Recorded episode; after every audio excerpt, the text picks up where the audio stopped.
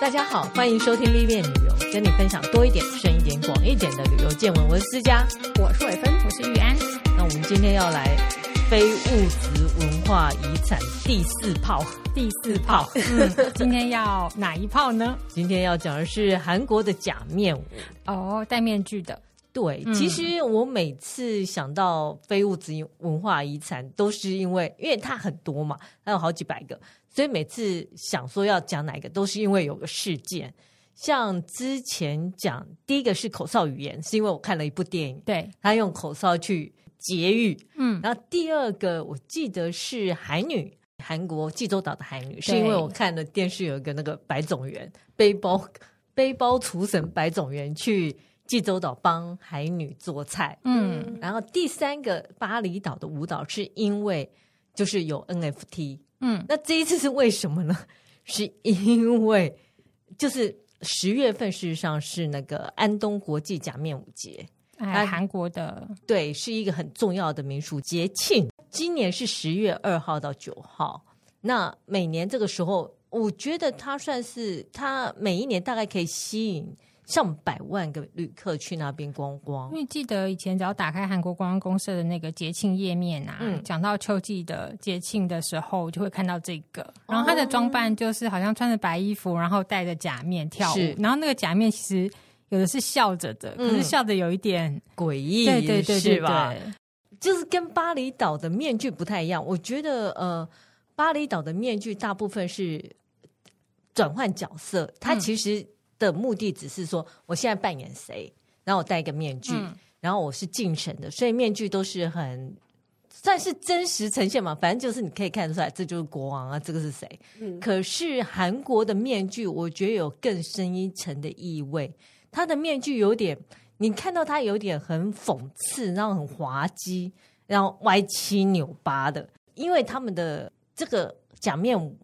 跟仇神不太一样，它发展到现在，其实它是为了有点是嘲讽，嘲讽呃统治阶层或者一些以前他们的一些僧侣，因为太有钱，他就是等于是社会底层的呐喊，所以他就故意把那些他讨厌的人都放在那个面具，就画的越丑，就是越讨厌。哦，他们有一些古装剧里面会有那种有点像现代的街头艺人，在市集演出的戴假面的，就是类似像那样子吗？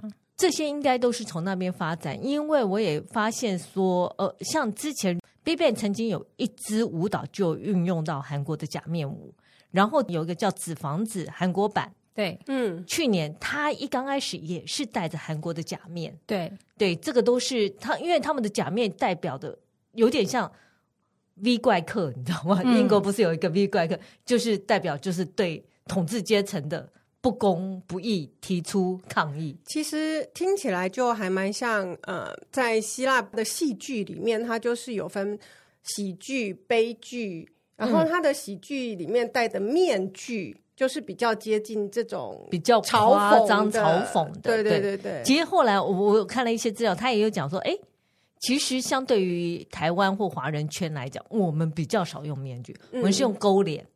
就是如果是酬神的话，我们比较八家将啊或者官将，我们直接勾脸。嗯，他有讲说，因为这个是我们等于是从外至内全身的去扮演这个角色。对，可是韩国的这个不是，他就是。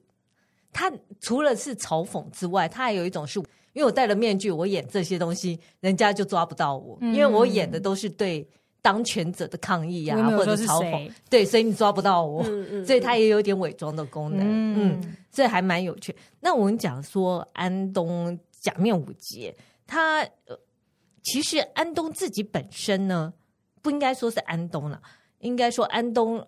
安东里面的河回村，对，就在二零一零年就已经是呃世界文化遗产了。你说那个村子吗？对，那个村子。嗯、然后到了二零二零二二年，是整个韩国有十八个假面舞都被列为呃无非物质文化遗产。那十八个就是除了河回之外，还有其他的。因为其实像这样的假面舞啊。在韩国各地都有，甚至于北韩也有，所以这个算是还蛮民俗性的。那我们先来讲一下安东国际假面舞节，他们今年啊其实还蛮有趣的。他们以前都是在洛东河边举。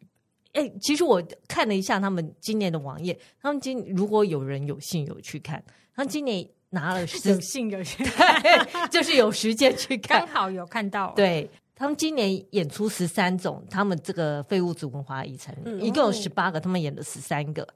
那平常你就是要等到他们大部分演假面舞会是在呃端午节、中元节。然后过年的时候会去演，哦、所以是有特定的在各地。剧目，然后给特定的节日吗？嗯、呃，应该是说这个它分散在很多地方，嗯，每个地方有各自不同的剧目，嗯，甚至于它的面具也有点不一样，但时间大概都是，因为他们还是有一点就是酬神之外，顺便再来一点那个嘲讽一下，嗯嗯嗯、对，那只有在这个。安东国际假面舞节，它才会一次集结起来。你在那那里就可以一次看到很多假面这个文化传承，大概有八百多年。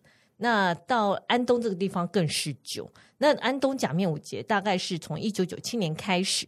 那玉安刚刚提到说，韩国观光公社都会提到说，呃，秋季最佳是因为他很厉害，他几乎都他拿到韩国文化体育观光部的优等奖。就是以文化节庆来讲，它算是办的相当成功，而且，呃，非常非常优质吧。我想，因为它好像因为刚好在秋天嘛，所以他们好像会把它组织成一个像是秋游的行程，这样把这个文化节庆也带进去，而且时间也够久。嗯，那以去年大概多，呃，就是二号到九号一个礼拜，差不多一个礼拜。那我说过，他以前这些表演都放在洛洛东河畔嘛。那去年开始，他就是直接移到老城的中心。嗯，那今年更是在街头，然后还安排了很多体验行程。然后你可以做假面啊，或怎样，就是希望让大家更了解假面的文化。当然，不只是韩国自己的假面，他也邀请了很多世界各国的有关面具相关的。呃，舞者去那边，所以变成是国际性的假面节。对，嗯，那今年的主题虽然呃已经过了，还是跟大家讲一下，叫做“华丽绽放的面具及假面舞”，好大题目哦。是，那它的内容叫做“承载向向往新世界的愿望”，希望带着假面一起跳假面舞，打造出充满希望的节庆活动，也很合理啊，因为疫情后嘛。是，嗯、好的，好的，十月份如果今年来不及，就明年去。那再来，我就介绍一下安东到底在哪里。大家只记得首尔，可能不知道安东在哪。安东在朝鲜半岛的东边，然后它是在庆尚北道。对，然后从首尔，如果你坐那个中央线列车，大概两小时会到。它大小是首尔的二点五倍大，因为它保留很多历史遗迹，然后尤其是它这个地方是朝鲜王朝的儒教中心。我怎么说？呃，他那边产生两个很有名的，那叫什么大学者哦，对。然后现在那个地方，我呃我我猜也是因为那个地方的地形或怎样，他们一直都保存的很好，嗯、所以那边有很多书院，然后很多老房子，嗯、所以大家也都很喜欢去，所以才会有那种精神文化之都之称。那另外一个，如果大家好奇的话，他的那听说。安东炖鸡很有名，真的假的？你去 Costco 都可以买到整盒组装好的，好，很有名。那讲到呃合回的话，里面更有名就是合回这个地方，就呃因为。国际假面舞节基本上就是来自于合回这一个假面舞。那合回是从安东，我查了一下，只能坐计程车，大概二十五分钟可以到。安东，你知道英国女王去过？对，也是跟假面有关，嗯、因为她的假面真的相当有名。那我要讲到这些之前呢，我觉得我可能需要跟大家介绍一下韩国的历史。哇，今天要上历史课了，因为。好了，因为很多东西都很复杂，你慢慢就会理解，一个东西的产生一定是跟当地的历史、地理、文化，呃，就是交相影响之下跑出来的。好，韩国的历史怎么讲呢？因为韩国之前叫做高丽高丽王朝嘛，那高丽王朝那个时候是以佛教为主，嗯，那佛教后来就有点这样，你知道，我觉得。跟天主教一样，就是开始有很多钱啊，然后就可以盖很奢侈的法会啊，盖很多庙啊，那僧侣就越来越臭屁呀、啊，然后就开始腐化了。然后这时候，另外一个王朝就取而代之，就是十四世纪到二十世纪叫李氏朝鲜王朝。嗯，那李氏朝鲜王朝用的就是儒教、儒家的思想，但儒家的思想，那那当然他就取代了那个佛教嘛。嗯，那儒家的思想事实上对于统治阶层是有很大的好处的，因为他要君君臣臣嘛。对，所以他在中间又形成了一个。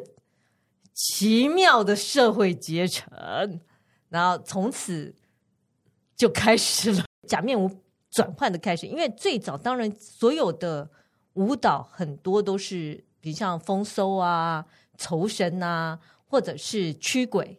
因为假面在韩国这个字叫塔，嗯，塔这个字啊，在韩文里面除了有面具的意思之外，它还有一种是极恶的瘟疫，然后。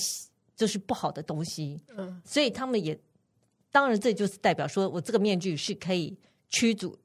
有一个讲法是，我戴越恐怖的东西，我就可以把恶魔吓走，嗯，等于是某一种巫师巫术在用。对，所以他们这个面具当初当然是这个用途啊。他们也会在呃葬礼的时候用啊，或酬神的时候用。那以往这些面具用完之后，比如像酬神的时候用的话。面具用完之后，它会烧掉，当做贡品。Oh. 那葬礼的话也是会烧掉，嗯、但和回这个地方不太一样。呃，因为它有一个传说，也是一个很神奇的传说。大概是十四世纪的时候，有一个许姓的年轻人啊，在合回村落开始有了疫情大爆发。然后他想啊，怎么办呢？这是怎么回事？然后有一天，他就梦见一个老公公。那老公公说：“我是山神。”山神说：“为什么会有疫情呢？因为你们得罪了村神。” 我想，山神不能跟村神讲一声吗？没有，不行，村神很生气。哎，你忘了有阶级这件事情哦。对，然后村神就私下跟我自己讲，私下跟三神讲，好，请他们呃磕个面具，跳个舞蹈给我，也许我就会心情愉快，然后就让疫情平复。那这个三神就跟许姓年轻人说：“那你就负责磕面具吧。不过你在磕面具的时候，你必须要自己躲起来，然后不能让任何人看到自己磕。”他说：“好，为了全村的生命，我愿意。”好，他就开始磕磕磕磕磕磕磕。然后磕到第十一个的时候呢，就快要磕完喽。可是你知道，这有奇怪的爱情故事，有一个很爱他的叫金家女儿。金家的女儿，然后他就想，这个许姓年轻人到底在干什么呢？我真想去偷看。然后他就去跑去偷看的时候，结果许姓年轻人就因此吐血身亡。对，他就吐血身亡了。所以他最后一个磕的叫做傻瓜这个面具。傻瓜这个面具，因为他磕磕磕，他不就吐吐血身亡了吗？对，他就没有磕完他的下巴，所以傻瓜这个面具是没有下巴的。哦，对，他有一款是少掉下面那个部分。对，就是因为被一个被爱冲昏头的女生。哦，对，然后这个女生后来怎么了？有人吐血身亡吗？没有，他关他什么事？哦、他又没有三神，又没有跟他讲话。哦、然后。哎，我看到两种说法，一个是他抑郁而终，非常自责；嗯、另外一个是说他自杀了。我想，哦、有这么严重吗？好，传说故事，好吧，就传说。好，因为这样事情发生了以后呢，那何回春呢就觉得哇，这两个人好可怜，那我们就盖一个城隍庙。我觉得很奇怪，他特别写城隍庙来祭祀这两个人，应该就是跟阴间有关系的，嗯、所以用这两个城隍，对不对？好，然后从此他们就开始有大呃，因为因为他也磕了面具嘛，所以就有大规模的跳绳活动，就叫做合回别神祭假面舞。这就是、哦、他那个时候的面具，其实跟跳绳是在一起的。对，啊、这跳绳不是那个跳绳哦，是 跳大神，跳跳，跳给神看的意思。跳绳，哎，所以跟他们后来萨满的那个跳大神是不一样，对不对？不一样，不一样。对，嗯、是。然后这个名。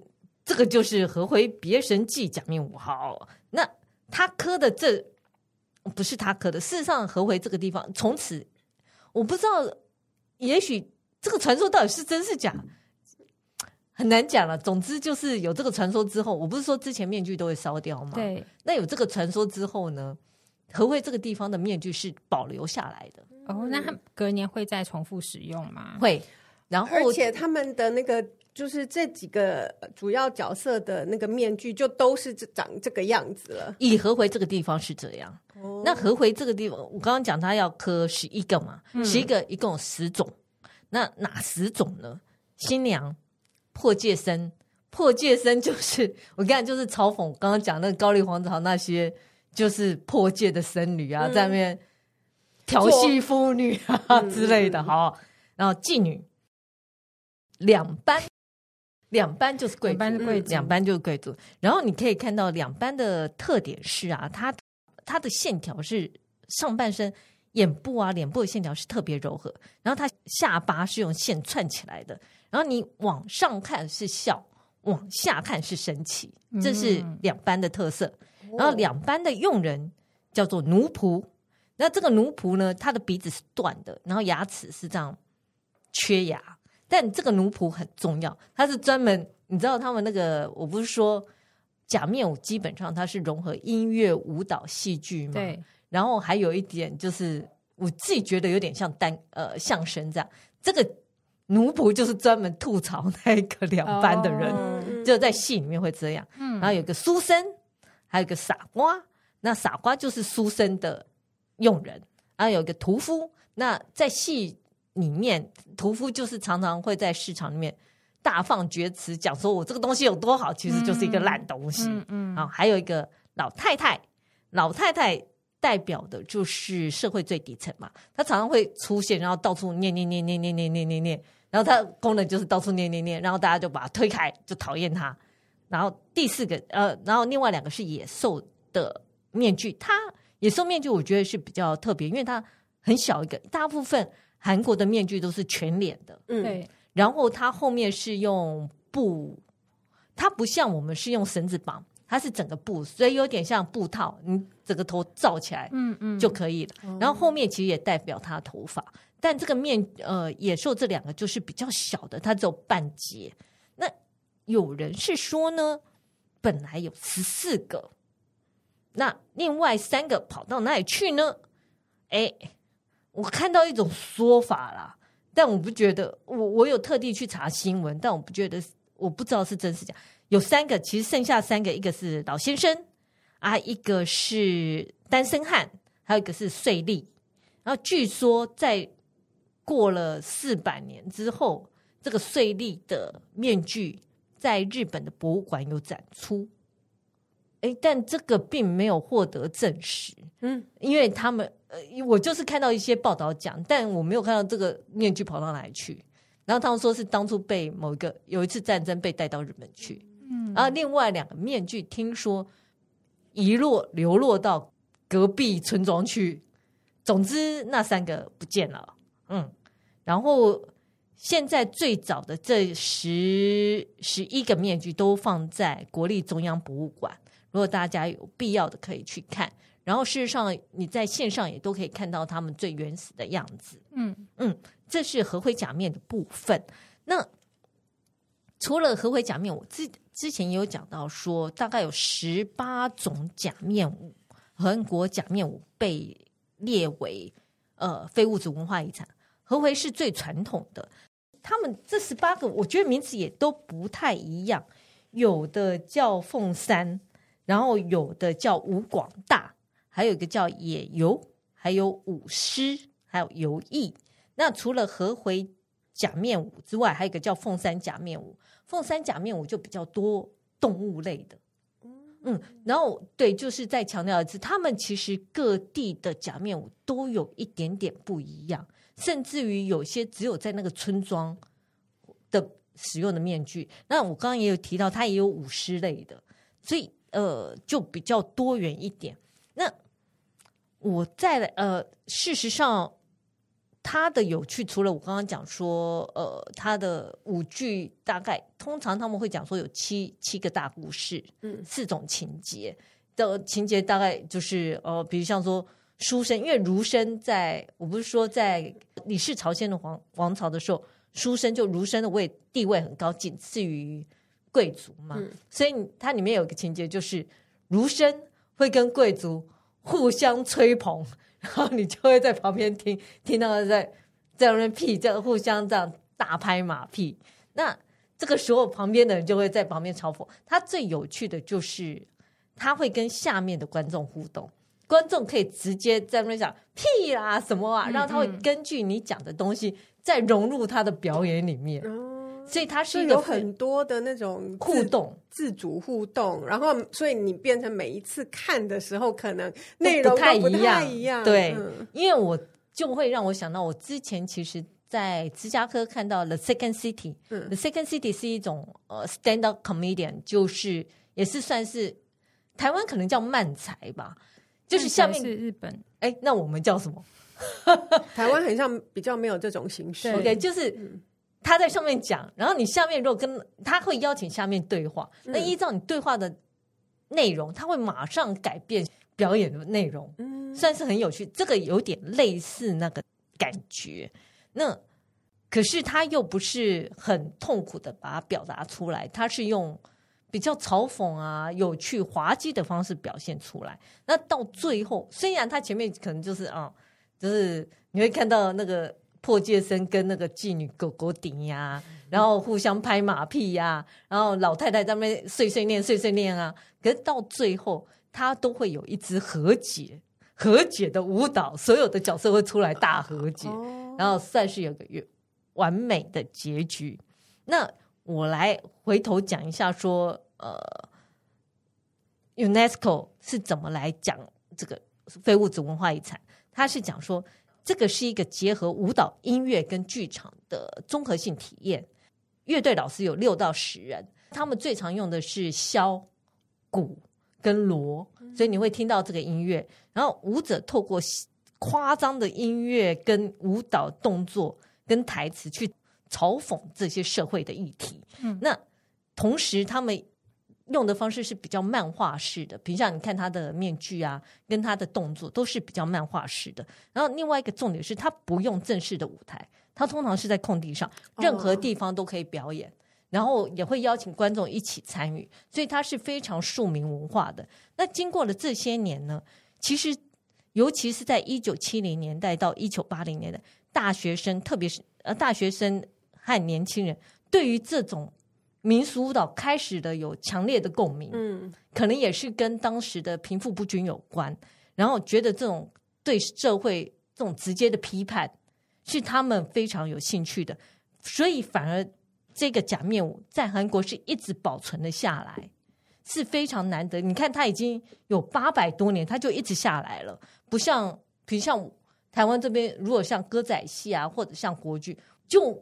参与的人就没有这么多，可是韩国是哦，你看，甚至于那个 Big Bang 都还有在用这个东西，他们也非常努力的把它传承下去。像现在一些社会组织啊，或者公立学校都有在去教假面舞的知识啊，教你怎么做假面舞，以及他们的故事都有一直传承下去。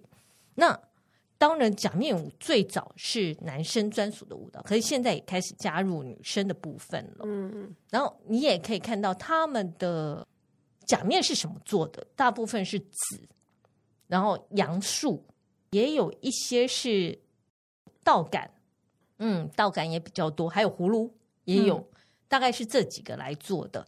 那他们的服装呢，一般就是会穿松垮的裤子啊，就是韩服，韩服不就是穿松垮的裤子嘛？嗯、啊，白色的衬衫，然后有很颜色很鲜艳的外挂，嗯，然后还会穿那个那个叫什么？袜套，嗯，算袜套就会遮到脚踝这里。然后他们动作其实他们都会弯着膝盖，然后都会用跳的，对，会绕着圈圈跳或走路。嗯、然后也有更激动的是会很疯狂的跳圆圈圈，对，对，这就是比较激烈的。然后手部的动作，他们有有一些是一只手画圆圈圈，然后或者两只手一起画同一个圆圈圈，或者两只手各自画不同的圆圈圈。大概是这样的一个舞蹈方式，嗯，嗯，然后一般来讲，如果你看不出来那个假面代表什么的话，通常白色都是好人。哦，对，然后黑色都是坏人，那蓝色也大概蓝色、红色大概也都是坏人，这样，嗯，这个是假面的部分。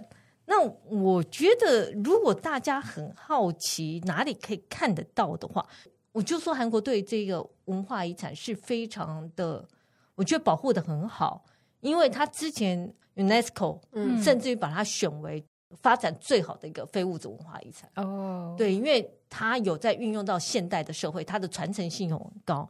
那所以你知道，到首尔现在也有开课，嗯，教你做面具，大概两个小时。叫做 s e r e r o n s 你去上一些什么 KK Day 啊，或者 K 六的体验，然后可以教你做这个假面，嗯、然后也会告，然后它是用纸做的，也会告诉你假面的历史。那平常的话呢，你就是要到河回村，河回村，你知道进河回村是要门票的哦，进河回村要门票，可是河回村在每一到二月每个礼拜六、礼拜天下午两点。会有一个假面舞的表演，那个是不用钱的，嗯，因为你进河回村已经付钱了，所以这个不用钱。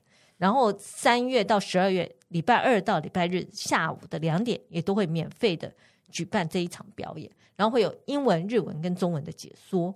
那如果你没有，你不，其实我当然觉得看看表演是最好。那静态的，你就可以去那个假面博物馆，在安东市，嗯哼，那边你也可以看到很多他们的假面。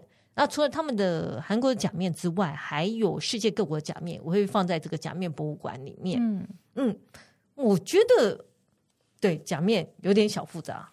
对，那当然，他最早最早就是，就像我刚刚讲，当然也是仇神，可是他就慢慢的演变到现在，嗯，反而变成一个比较特殊的，我觉得是韩国的文化。然后也很充分的表达他们韩国人的个性。我觉得韩国人是很敢于抗争的一个民族。他们对于很多社会不公，真是从大学生就带头这样冲了。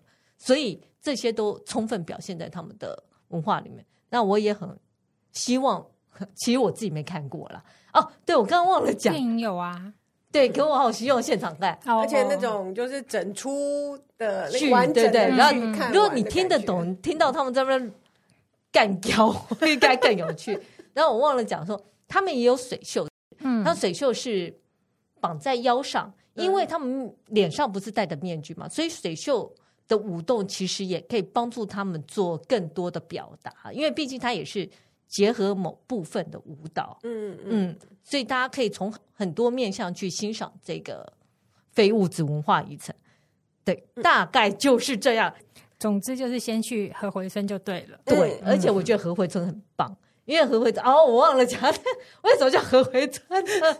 因为你知道这个地方有一个叫洛东河，对，他就把河回村包起来，哦，包起来就像一个太极的形状，像一个回，嗯，对，就把它包起来，所以叫河回村。那也因为这样，我觉得可能就是，嗯，易守难攻。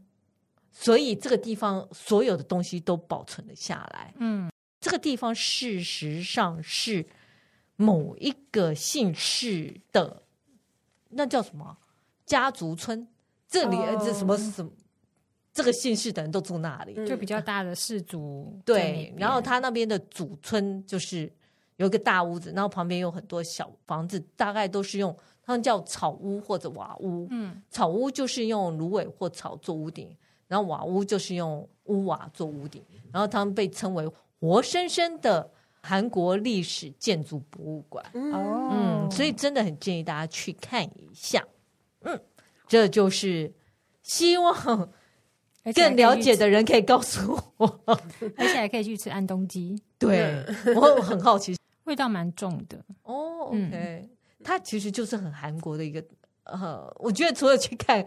去追星或怎样，偶尔也是要有一点文化体验，然后增添一点文青的色彩。好，今天就到这里。如果喜欢我们的节目，请在各大 Podcast 平台订阅我们，或到脸书、IG 按赞、追踪、分享给你身边的朋友。